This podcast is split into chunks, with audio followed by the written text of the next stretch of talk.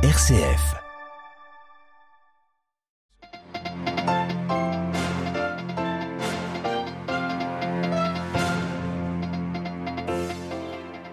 Depuis hier, la question de savoir qui a lancé un drone contre le Kremlin agite toutes les chancelleries. Pour Moscou, pas de doute, les États-Unis sont derrière cet acte, mais le gouvernement russe reste cependant prudent dans ses accusations.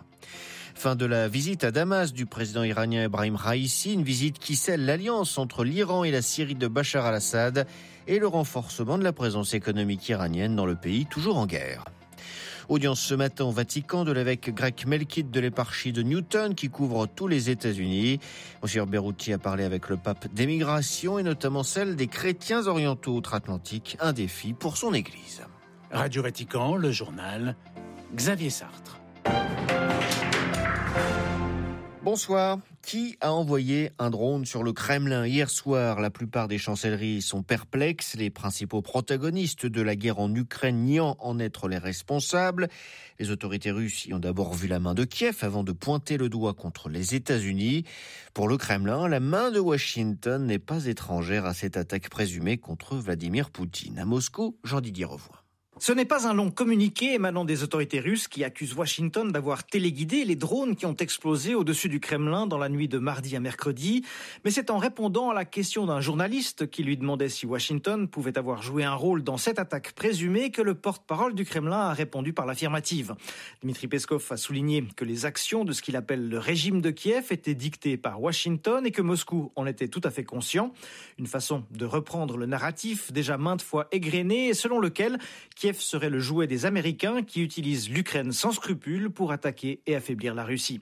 Il a encore précisé que Moscou disposait d'informations confirmant que ces drones avaient été lancés par l'Ukraine, mais qu'il ne pouvait pas vraiment en dire plus avant d'ajouter que les tentatives de nier ce fait étaient ridicules.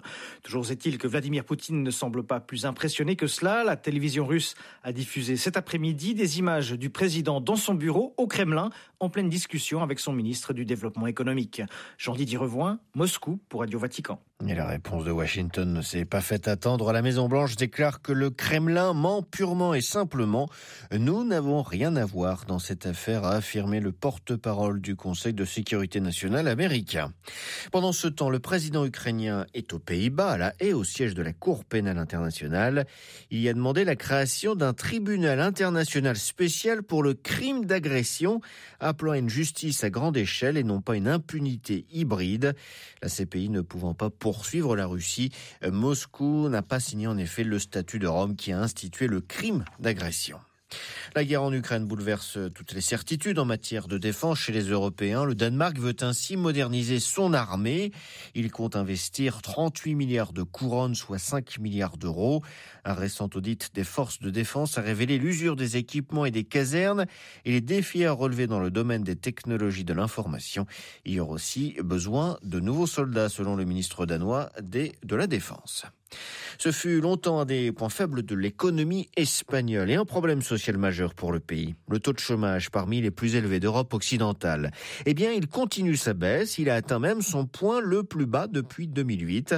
Le nombre de chômeurs est ainsi passé sous la barre des 2,8 millions. Les précisions de Luis Marsens. Avril est toujours un bon mois pour l'emploi en Espagne car il correspond le plus souvent à la reprise de la saison touristique avec la semaine sainte. Cette année, c'est encore mieux que d'habitude. 74 000 personnes ont retrouvé un emploi. Il y a aujourd'hui 2,7 millions de personnes au chômage. C'est un chiffre élevé, mais c'est le meilleur depuis 2008. Dans le même temps, 240 000 emplois ont été créés avec 20 millions de personnes inscrites à la sécurité sociale. Il n'y a jamais eu autant de personnes au travail dans l'histoire de l'Espagne. Ces bons chiffres sont à mettre au crédit de la réforme du travail triomphe le gouvernement Sanchez. Ils sont également dus au plan de relance européen. Le tourisme et une saison qui s'annonce record portent donc cette reprise de l'emploi, même si tous les secteurs euh, sont euh, sur une bonne dynamique. L'industrie, l'informatique et les hautes technologies ont créé de nombreux postes de travail.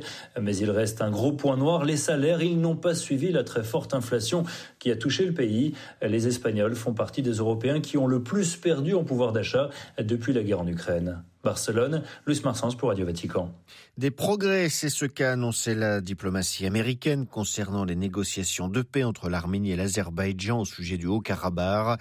Les ministres des Affaires étrangères des deux pays sont depuis lundi réunis à huis clos près de Washington pour trouver une solution au conflit qui les oppose. Rien n'est encore réglé donc, mais le dialogue existe bel et bien. Cette session doit s'achever ce soir. Fin aujourd'hui de la visite de deux jours du président iranien en Syrie. Ibrahim Raisi effectué le premier déplacement d'un chef d'État iranien chez son allié depuis 2011 et le début de la guerre. Ce fut l'occasion pour les deux pays de consolider leur alliance politique et leurs relations économiques. À Beyrouth, Paul Khalife. En temps de guerre comme en temps de paix, l'Iran se tient aux côtés de la Syrie.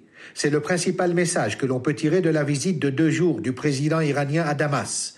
Les accords signés lors de ce déplacement dans les domaines de l'énergie, des transports, de l'agriculture et d'autres secteurs jettent les fondements d'un partenariat stratégique économique sur le long terme. Ce partenariat vient compléter l'alliance politique et la coopération militaire qui existent depuis des années entre les deux pays et qui se sont illustrés dans le soutien sans faille apporté par l'Iran et ses alliés à l'armée syrienne pendant le conflit. Au deuxième jour de sa visite, jeudi, Ebrahim Raisi a reçu au palais présidentiel syrien une délégation des organisations palestiniennes basées à Damas. Il a aussi visité le mausolée de Saïda Zainab, la petite fille du prophète Mohammed au sud de la capitale. La visite du président iranien en Syrie est un franc succès diplomatique pour Bachar el-Assad, qui s'est rendu à Téhéran à deux reprises ces douze dernières années, en 2019 et 2022. Elle intervient aussi à un moment de réchauffement des relations entre la Syrie et les pays arabes, Arabie saoudite en tête, après un isolement de plus d'une décennie. Paul Khalife, Beyrouth, RFI pour Radio Vatican. Mort de trois combattants palestiniens du Hamas, ils ont été abattus aujourd'hui par les forces de sécurité israéliennes à Naplouse en Cisjordanie. Les trois hommes étaient accusés d'avoir tué par balle trois Israélo-britanniques en avril. Un de leurs complices a également été tué lors de cette opération. La trêve annoncée mardi par le Soudan du Sud au Soudan n'aura finalement jamais eu lieu. Les explosions et les tirs n'ont jamais cessé dans la capitale Khartoum, où les habitants se terrent dans leurs maisons sans eau ni électricité. La nourriture commence à manquer, les températures sont déjà très élevées. Face à la poursuite des combats entre l'armée et les forces paramilitaires, les États-Unis ont appelé à la cessation des affrontements pour mettre fin à cette tragédie, selon le mot du président américain. Joe Biden a signé un décret renforçant les sanctions contre les individus qui menacent la paix au Soudan. Et puis, du point de vue humanitaire, l'ONU estime à 445 millions de dollars le montant de l'aide à fournir aux 860 000 civils qui pourraient fuir le Soudan d'ici octobre. Les églises orientales ont figuré ce matin à l'agenda du pape, en tout cas celle des Grecs melkites des États-Unis, qui compte 50 églises. Monseigneur François Berrouti, un Libanais émigré aux États-Unis dès son plus jeune âge, a été ordonné évêque l'année dernière dans l'éparchie grec melkite de Newton, qui englobe tous les États-Unis. Symbole du lien entre Antioche et Rome, selon lui, il a pu exposer les défis de son église au souverain pontife rencontré ce matin en audience. Défis au premier rang desquels figure l'émigration. L'immigration a en fait commencé il y a un siècle, lors de l'éclatement des empires en Europe. Ce n'est pas un phénomène nouveau pour nous aux États-Unis. Les gens venaient du Moyen-Orient pour des raisons économiques et sociales. Les États-Unis et le Canada ont offert des soutiens financiers substantiels pour les migrants d'Europe, d'Asie et des pays des chrétiens d'Orient. Liban, Syrie, Palestine, Égypte, Irak. Ces pays ont une histoire tourmentée et l'un des pays qu'ils choisissent sont les États-Unis. C'est un défi pour nos églises grecques melkites car de nouvelles familles arrivent. Mais en même temps, elles rencontrent des familles installées depuis trois générations, voire cent ans. Il y a le défi de la langue aussi pour les nouveaux. Nous devons montrer que nous ne sommes pas seulement une église du passé. Beaucoup soulignent la beauté de la liturgie melkite, notre spiritualité, nos racines patristiques, nos conseils œcuméniques au Moyen-Orient l'iconographie que nous appelons théologie en couleur. Je pense que ce sont un peu toutes ces choses que peuvent apporter les églises orientales à l'Occident. Monseigneur François Berrouti avec Greg Melkit des États-Unis. Il était interrogé par Chris Wells de la rédaction anglophone de Radio Vatican. Et puis, le pape a envoyé un message vidéo aujourd'hui aux jeunes qui s'apprêtent à participer aux, jeunesse, aux Journées mondiales de la jeunesse à Lisbonne cet été.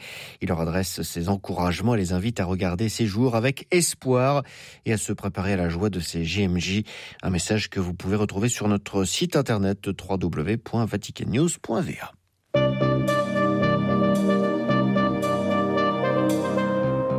c'est la fin de cette édition. Prochain retour de l'actualité en langue française, ce sera demain matin 8h30 heure de Rome.